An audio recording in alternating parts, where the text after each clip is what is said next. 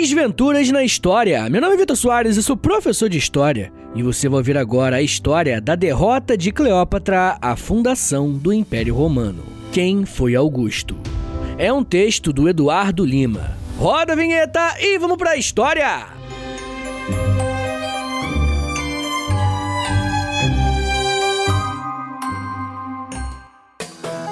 Caio Otávio, nascido no ano 63 a.C., tinha como tio-avô um homem importante na história da Roma antiga, o ditador Júlio César.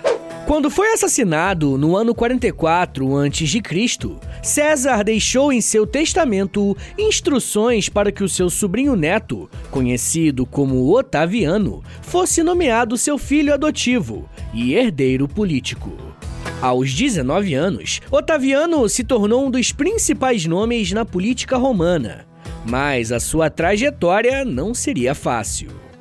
Ele realizou diversas alianças estratégicas para conseguir derrotar os assassinos do seu tio-avô, o que acabou dando certo.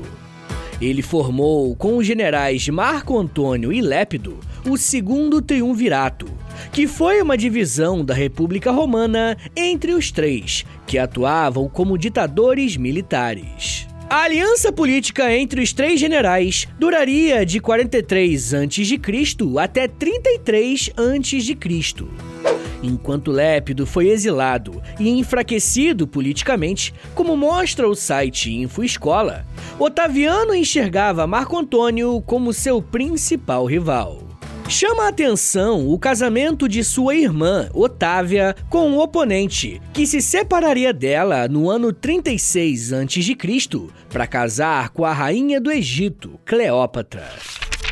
A quebra de aliança e a descoberta de planos de Marco Antônio para deixar Cleópatra e o seu filho Cesarião como herdeiros políticos do grande general foi a gota d'água para Otaviano.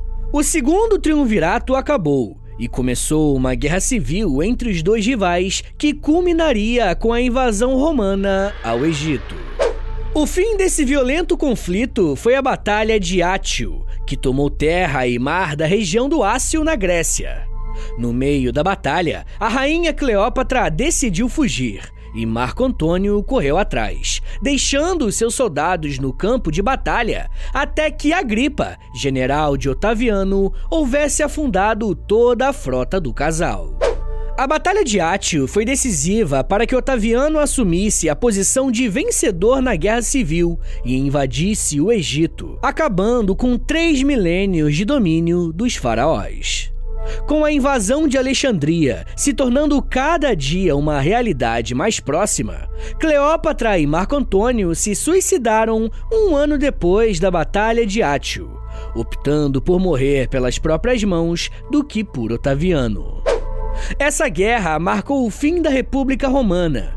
E aqui, Caio Otávio deixaria de ser um ditador militar e ampliaria os seus poderes, fundando o Império Romano. Após conquistar o Egito e voltar para Roma, Otaviano virou um herói.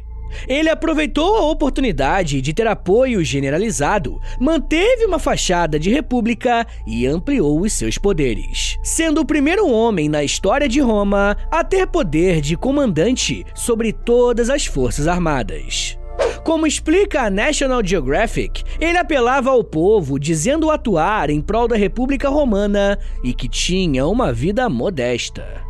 No ano 27 a.C., Otaviano virou o imperador Augusto, o primeiro imperador de Roma fundando e reformulando todo o império, expandindo estradas, instalando impostos e conquistando novos territórios, como o Egito de Cleópatra, partes da Espanha e áreas do Oriente Médio, como a Judéia, que virou oficialmente uma província romana no ano 6 depois de Cristo. O início do Império Romano, com Augusto no comando, iniciou um período conhecido como Pax Romana, uma era de ouro do Império que durou 200 anos e foi marcada por uma relativa paz, com a sociedade romana livre de grandes conflitos por dois séculos.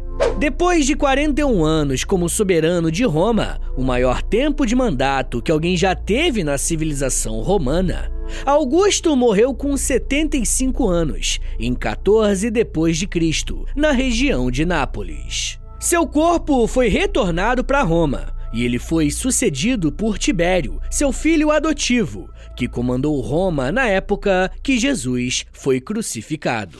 Senhores, muito obrigado por terem ouvido até aqui. Meu nome é Vitor Soares e sou professor de História e você acabou de ouvir o Desventuras na História. Segue a gente aí no Spotify, dá cinco estrelinhas também, né, por favor, e me siga nas redes sociais, né, por que não? É no arroba Valeu, gente!